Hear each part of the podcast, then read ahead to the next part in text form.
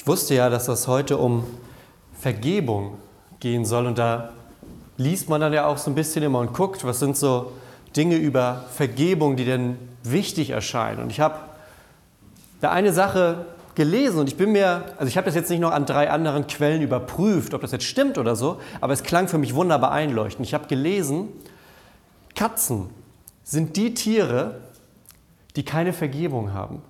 Sondern Katzen, die streiten sich und gehen auseinander und dann ist gut. Und bei anderen Tieren, da merkt man, dass sie dann wieder kommen und so Hunde, die haben dann ja auch ihre Gesten und um sich wieder aneinander anzunähern. Und bei Katzen hieß es da, habe ich im Internet gelesen, bei Katzen ist das nicht so. Ich weiß nicht, ob das jetzt von Leuten kommt, die Katzen per se nicht so gerne mögen und sagen, naja, sind ja nur Katzen. Oder ob da was dran ist, aber ich kann es mir vorstellen. Heute soll es nämlich um Vergebung gehen und wir wollen hoffen, dass wir am Ende dieser Predigt ein bisschen besser dastehen als die Katzen.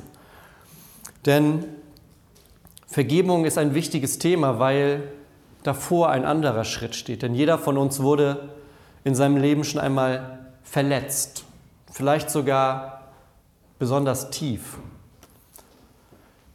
Der eine oder andere spürt das vielleicht jetzt noch. Vielleicht ist jetzt hier gerade im Raum noch eine Verletzung, über die nie wirklich gesprochen wurde. Und die Frage ist, ob wir bereit sind zu vergeben. Denn zu vergeben ist in erster Linie eine Entscheidung. Man kann vergeben, man kann es aber auch sein lassen. In beiden Fällen muss man mit den Folgen leben. Und wie das Ganze im Verhältnis zu Gott steht und zu anderen Menschen, das wollen wir uns jetzt einmal angucken. Denn Jesus, der hat einmal eine, eine Geschichte erzählt. Die erzählt er in Matthäus 18. Und da kommt Petrus nämlich zu ihm und hat eine Frage. Petrus kommt, einer seiner Jünger, und fragt, Herr, wie oft muss ich meinem Bruder, der gegen mich gesündigt hat, eigentlich vergeben? Bis zu siebenmal, schlägt Petrus vor. Und da sieht man schon, dass Petrus fragt, okay, mir ist ein Unrecht geschehen, wie oft muss ich vergeben, auch wenn das immer wieder passiert? Er fragt siebenmal, wäre das nicht eine gute Zahl? Das ist jetzt, ne, einmal kann jeder, Petrus schlägt vor, ich bin besser als das, ich würde siebenmal vergeben. Und Jesus antwortet, ich sage dir nicht nur siebenmal, sondern siebzigmal siebenmal. Wer im Kopfrechnen besser ist als ich, der weiß jetzt, wie hoch die Zahl ist, die wir vergeben sollen, sagt Jesus. Und weil Jesus so ist, dass er Sachen immer gerne anschaulich macht, erzählt er direkt noch eine Geschichte hinterher. Da gibt es nämlich einen König, der mit seinen Knechten abrechnen wollte, der gucken wollte, was schuldet ihr mir und wie kriege ich mein Geld wieder. Und da gibt es diesen einen Knecht, der schuldet 10.000 Talente. Das ist mehrere Jahresverdienste, kann man sich das merken. 10.000 Talente ist wahnsinnig, wahnsinnig viel Geld. Und er ruft diesen Knecht zu sich und sagt, okay, ich möchte jetzt bitte das Geld wieder haben, was du mir schuldest. Und der Knecht sagt, ich kann das nicht bezahlen. Ich habe eine Familie, ich habe Frauen, Kinder, ich habe mein Haus noch nicht abbezahlt. Wir wollen ein neues Auto kaufen. Ich weiß nicht, was dieser Knecht, was ihm alles einfällt, aber er sagt, ich kann nicht bezahlen. Es geht nicht. Und der König hört sich das an und der Knecht wird immer bittender, der fällt auf die Knie sogar und sagt, bitte, wenn es irgendeine Möglichkeit gibt, dann, dann habt Geduld, ich will das auch alles bezahlen. Und da ist der König so bewegt von diesem Mann, der sich vor ihm auf die Knie wirft, dass er sagt, okay, ich will dir nicht nur mehr Zeit geben, sondern ich will dich freisprechen davon. Ich vergebe dir das, du hast ab jetzt keine Schulden mehr bei mir. Der Knecht freut sich natürlich, geht nach Hause und wie das in so Geschichten dann oft ist, trifft er einen anderen Knecht. Und da ist die Situation etwas anders, denn dieser andere Knecht, der schuldet unserem ersten Knecht was. Nicht so viel wie diese 10.000 Talente, aber schon auch eine Geldsumme, die man nicht einfach so in der Tasche hat. Und er sagt, Moment mal, du schuldest mir doch noch Geld. Und der andere Knecht sagt, ja, ich habe das aber nicht, ich kann das gar nicht bezahlen. Ne? Frau, zwei Kinder, muss das Haus noch abbezahlen. Und dann sagt er, nee, nee, du schuldest mir das Geld und ich möchte das jetzt haben. Und er treibt die Sache so weit, dass er diesen anderen Knecht ins Gefängnis werfen lässt, um sein Geld wiederzubekommen.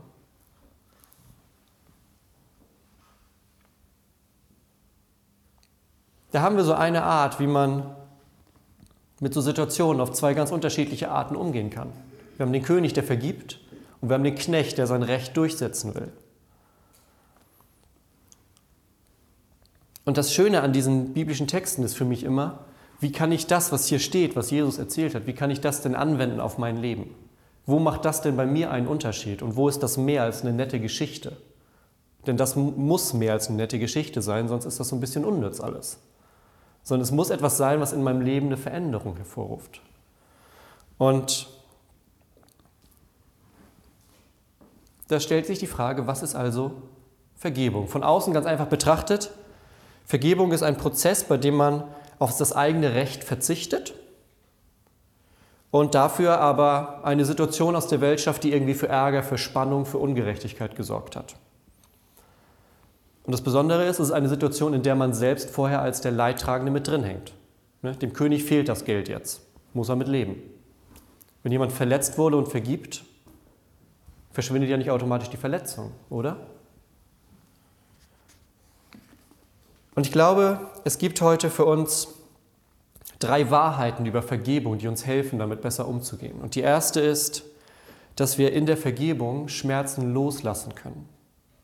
In der Vergebung können wir Schmerzen loslassen.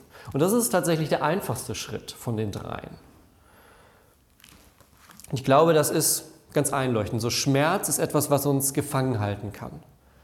Vielleicht denkt auch der eine oder andere hier gerade an eine Situation, in der das so, so ist, wo man selber verletzt wurde und eigentlich wird man das nicht so richtig los, weil das ist dann passiert, man ist auseinandergegangen in der Geschichte und man hat nie wieder darüber geredet, aber manchmal in so Momenten, da kommt das wieder und denkt so, ah, damals, das war nicht gut. Und das ist so ein Schmerz, der dann nie richtig geklärt wurde. Eine Geschichte, die man immer noch weiter mit sich rumträgt.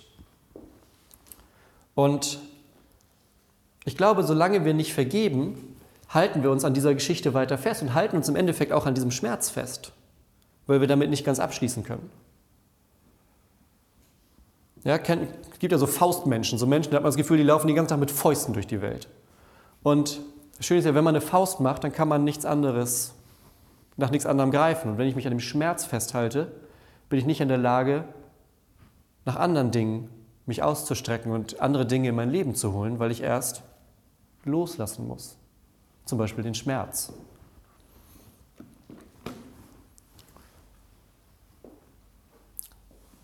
Man sagt ja so oft so schön diesen Satz, man muss vergeben, damit man mit etwas abschließen kann, damit man so einen Schlusspunkt unter eine Geschichte setzen kann. Und das ist ein befreiendes Gefühl. Und in gewisser Weise ist es auch der egoistisch, egoistischste Punkt heute, denn es geht jetzt hier in erster Linie darum, dass es mir danach besser geht. Ich vergebe jemanden, kann diesen Schmerz loslassen, den ich mit mir rumtrage und kann danach mit meinem Leben anders weitermachen. Aber ich glaube, dass das trotzdem legitim ist, auch mal zu vergeben, um danach für sich selber was daraus zu ziehen. Ich glaube, das ist in Ordnung, dass ich vergebe und dabei schon auch ein Teil des Motives ist, danach geht es auch mir besser, weil ich diese Geschichte endlich los bin, endlich wieder nach vorne gucken kann. Denn ich glaube, Gott will uns Gutes tun. Das ist seine grundlegende, sein grundlegender Blick auf die Welt. Er möchte uns segnen, beschenken, uns Gutes tun. Und deshalb ist es für uns auch legitim, aus egoistischen Motiven zu vergeben. Denkt an Josef zum Beispiel. Josef aus, der, aus, aus Genesis, ihr kennt die Geschichte, Josef kriegt so einen ganz besonderen Mantel von seinem Vater. Die Brüder werden eifersüchtig, sagen, okay, wie werden wir den los? Und kommen auf die Idee, sie verkaufen ihn an einen Sklavenhändler erzählen dem Vater, der Bruder ist gestorben und Josef landet über Umwege in Ägypten. Aber das Schöne ist an dieser Geschichte, ihm passiert ja das Unrecht. Ne? Ist, glaube ich, deutlich. Josef ist der in der Geschichte, dem das Unrecht passiert. Aber wenn man das liest, dann merkt man, dass Gott immer wieder an bestimmten Punkten da ist, bei Josef ist und ihn immer wieder auf eine andere Ebene. Er wird erst Sklave, dann wird er der Vorsteher im Haus, dann wird er irgendwann, das geht immer so weiter, bis er irgendwann der zweite Mann im Staat ist in Ägypten. Weil Gott in diesem Unrecht bei ihm ist und ihn immer wieder segnet und immer wieder an seiner Seite ist, ihn immer wieder auf eine neue Ebene hebt. Weil ich nämlich glaube, dass Gott in erster Linie das Gute für uns möchte. Und deshalb ist auch ein befreiendes Vergeben für uns vollkommen legitim. Ja, also vergeben, um den Schmerz loszulassen. Das war der einfachste Punkt. Jetzt wird es schon schwieriger. Wir sollten vergeben, weil Gott nämlich etwas anderes von uns erwartet. Gott erwartet von uns nicht nur einfach das Normale. Beim Christsein geht es nicht darum, besser zu sein als andere. Das denkt man vielleicht manchmal. Und manchmal ist ja auch von außen so dann der, der Blick, naja, aber müsste das nicht anders sein? Und ja, es müsste anders sein, aber es ist anders, nicht automatisch besser. Also wir versuchen hier nicht besser zu sein als andere Menschen, wir versuchen aber anders mit Situationen umzugehen als andere Menschen. Wir versuchen anders auf Dinge zu reagieren als andere Menschen. Und Jesus sagt das wunderbar. Petrus denkt, oh, siebenmal vergeben, das ist doch schon richtig gut. Und Jesus sagt, naja, wie wäre es mit 70 mal siebenmal? Ja, also hier ist ein, Gott legte irgendwie andere Maßstäbe an die Dinge an, die in der Welt, ne, vielleicht die, die, der normale Mensch zu der damaligen Zeit würde sagen, na gut, ich vergebe gar nicht oder vielleicht einmal. Petrus will schon toller Hecht sein, sagt siebenmal. Und Jesus sagt 70 mal siebenmal. Hier sind verschiedene Maßstäbe im Spiel. Und ich glaube, was Jesus sagen will, es geht ihm gar nicht so sehr um die Zahl. Also man soll da nicht abhaken und sagt dann nachher, gut, jetzt habe ich 490 Mal vergeben, jetzt ist auch gut.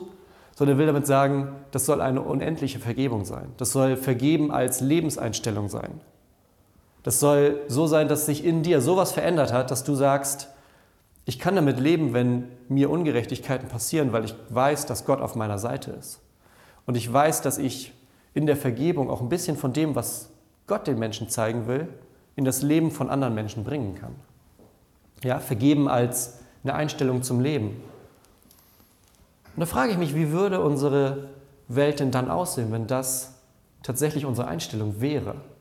Wenn wir sagen würden, mir geschieht ein Unrecht, aber meine Lebenseinstellung ist es, jetzt nicht dem nachzugehen, ne, so wie der Knecht den anderen ins Gefängnis werfen zu lassen, sondern meine Lebenseinstellung ist es, zu vergeben.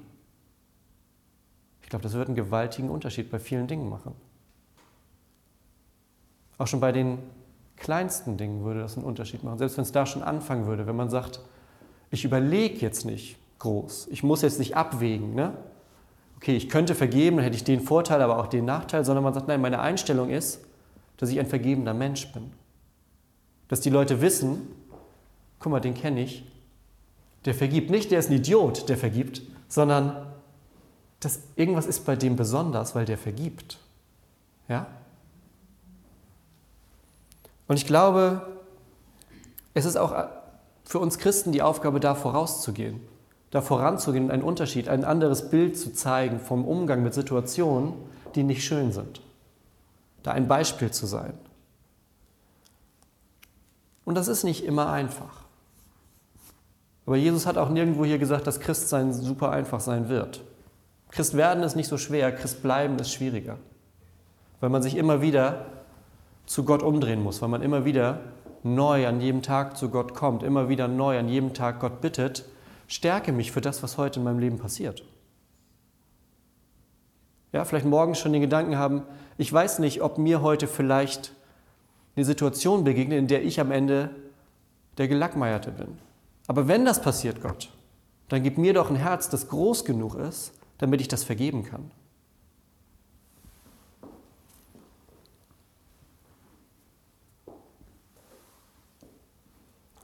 Und das knüpft schon direkt an den dritten Punkt nämlich an. Das erste war, wenn wir vergeben, befreit uns das von Schmerz. Das zweite ist, Gott erwartet eigentlich einen anderen Maßstab von uns als vom Rest der Welt. Und der dritte Punkt ist, dass wir es eigentlich am besten wissen müssten, weil uns schon wahnsinnig viel vergeben wurde. Vergebung, das ist, glaube ich, klar, das haben wir schon gesehen, das weiß auch jeder aus Erfahrung. Vergebung ist nie umsonst. Vergebung kostet, irgendwen am Ende kostet es was. In der Geschichte, der König kriegt seine 10.000 Talente nicht, das sind seine Kosten. Im zweiten Teil der Geschichte, der andere Sklave, dem wird nicht vergeben, der geht ins Gefängnis. Das sind die Kosten, die er dafür bezahlt. Es entstehen immer irgendwo Kosten bei Vergebung. Eine Seite muss es tragen. Und ich glaube, das müssten wir besonders gut wissen, weil wir als Christen haben wir nämlich Anteil an der größten Vergebungsgeschichte, die es auf der Welt gibt. Die größte Vergebungsgeschichte aller Zeiten.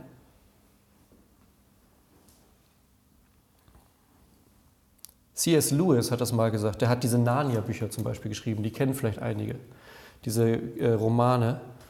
Ähm, und der hat mal den Satz gesagt: Vergebung muss, wenn sie wirksam sein soll, nicht allein gewährt, sondern auch empfangen werden. Und ein Mensch, der nicht zugibt, schuldig zu sein, der kann auch keine Vergebung empfangen. Ja, wir merken wieder, Vergebung ist mit Kosten verbunden, ist mit einem Eingeständnis verbunden, ist damit verbunden, ja, nur mit den Schultern zu zucken und hoffen, dass alles wieder gut ist, sondern ja, mit einer Schwierigkeit. Ihr merkt, es wird immer schwieriger. Ne? Wir haben angefangen mit, ist auch schön zu vergeben, danach geht es uns besser. Und jetzt sind wir bei dem Punkt angekommen, irgendwer trägt am Ende die Kosten. Und ein wunderbarer Hinweis für diese ganze Vergebungsgeschichte, in der wir stecken, den beten wir hier auch jeden Sonntag, nämlich im Vater Unser. Da gibt es mehrere Abschnitte und in dem einen Abschnitt heißt es, und vergib uns unsere Schuld, wie auch wir vergeben unseren Schuldigern. Da sind beide Richtungen drin. Wir bitten Gott, dass er uns vergibt, damit dann auch wir vergeben können. Also wir könnten ja auch sagen, bitte Gott, vergib uns und dann ist alles gut. Nee, wir bitten Gott, vergib uns und hilf uns dann auch zu vergeben. Das ist nämlich die Reihenfolge, glaube ich tatsächlich. Wenn wir in unserem Leben merken, dass es Dinge gibt, die Vergebung bedurften, dann fällt es uns, glaube ich, auch in anderen Situationen leichter, Vergebung zu schenken.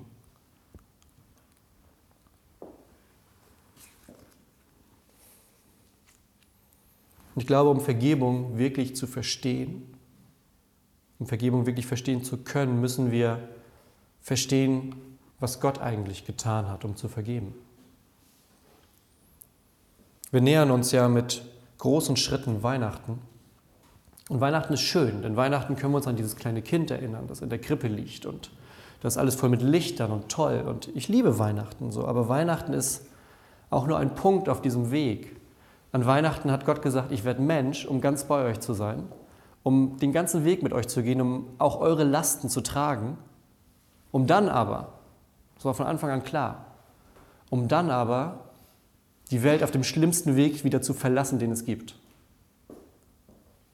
Ja, Weihnachten so, dieses schöne Bild, lauschig, nett, Lichter, das ist der Beginn. Und gleichzeitig im Hinterkopf das Ende, das die schlimmste Art ist, diese Welt zu verlassen, die es, glaube ich, damals und auch heute wahrscheinlich noch mitgibt, nämlich am Kreuz. Und er wird zwischendurch immer mal gefragt von seinen Jüngern, weil er macht immer so Andeutungen, na, da kommt noch was, das wird nicht schön. Ich muss nach Jerusalem und da wird noch eine ziemlich große Sache passieren.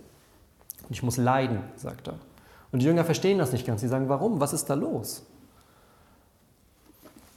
Und erst als diese Geschichte mit der Kreuzung, als Ostern vorbei ist, da verstehen sie, was passiert ist, nämlich dass Jesus alles das, was wir Menschen nicht selber vor Gott bringen können, ja, weil wir selber vor Gott in Situationen nicht ganz gerade dastehen können, diese ganzen Dinge, die nimmt Jesus und macht das für uns. Ich habe vorhin gesagt, bei einer Vergebung, einer trägt immer das Leid, einer hat immer Kosten bei der ganzen Sache. Und hier sind die Kosten, glaube ich, ziemlich deutlich. Jesus trägt die Kosten am Kreuz, damit Vergebung geschieht. Bei Beerdigung sage ich manchmal diesen Satz durch, wir vertrauen auf Jesus Christus, weil der durch seinen Tod und seine Auferstehung den Weg zu Gott wieder frei gemacht hat für uns. Ich glaube, das ist ein ganz schönes Bild. Da geht wie so eine Tür auf. Da ist ein Weg, der vorher blockiert war, weil da Dinge im Raum standen, die da nicht hingehören. Dieser Weg wird wieder offen durch das Kreuz, weil da nämlich alles Böse, alles Schuld, alles, was da nicht hingehört, am Kreuz mit Jesus die Welt verlassen hat und damit die Beziehung wieder in Ordnung ist und Vergebung geschieht. Das ist die größte Vergebung, an der wir alle Anteil haben. Das ist das, was wir meinen, wenn wir sagen, vergib uns unsere Schuld. Ja? Oder mit anderen Worten, stärk mich immer mehr in dem Vertrauen, dass das, was am Kreuz passiert ist, eine unmittelbare Auswirkung auf mein Leben hat. Dass das mit dem Kreuz passiert ist, damit ich, ich ganz persönlich wieder zu Gott kommen kann. Und dann der zweite Schritt, wie auch wir vergeben unseren Schuldigern. Das ist die Folge daraus. Und ich glaube, das ist gut, wenn wir das im Hinterkopf behalten, nämlich es geht nicht um Vergeben und Vergessen, sondern es geht darum, anders in Situationen hineinzugehen, in denen Vergebung notwendig ist, weil wir wissen, dass uns schon vergeben wurde. Ja? Weil wir die Erfahrung gemacht haben, wie befreiend das sein kann, zu hören, ich vergebe dir.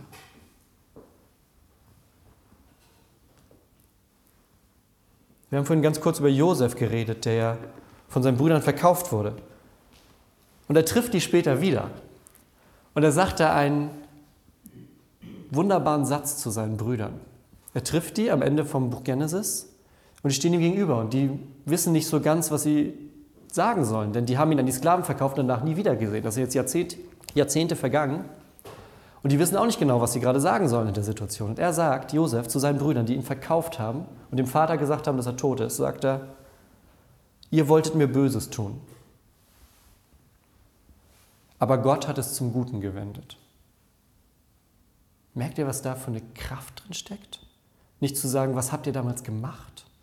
Was traut ihr euch noch vor mir zu stehen gerade? Nee, er sagt, ihr wolltet mir Böses tun. Aber dann holt er Gott mit rein und sagt, aber Gott, der hat es zum Guten gewendet. Weil ihr gegen Gott nämlich gar nicht ankommt mit eurem Bösen. Weil Gott in meinem Leben stärker ist als das Böse, was ihr mir reintragen könntet. Und das ist die Entscheidung, die wir jedes Mal treffen, wenn wir vergeben. Dass wir sagen, Gott ist größer als das, was gerade passiert ist. Gott ist stärker als dieses Problem. Gott ist mehr als dieser Schmerz. Gott ist mehr als das alles. Und weil er mir vergeben hat, kann ich anderen Menschen vergeben. Und das ist eine Entscheidung. Und ich glaube, das ist alles zusammengenommen eine gute Entscheidung zu vergeben. Und sich damit selber bewusst zu machen, wo man steht. Und ganz zum Schluss möchte ich mit einem Vers abschließen, den Paulus mal sagt. Paulus sagt nämlich, in eurem Leben verändert sich was, wenn ihr Christen wird. Wer Christ wird, der hat ein neues Leben, sagt er. Und in diesem neuen Leben, da gelten auch neue Regeln. Und dann in Epheser 4, 31 und 32 sagt er, alle Bitterkeit und Grimm und Zorn und Geschrei und Lästerung seien fern von euch samt aller Bosheit. Seid aber untereinander freundlich und herzlich und vergebt einer dem anderen, wie auch Gott euch vergeben hat in Christus. Das ist der Maßstab für unser neues Leben.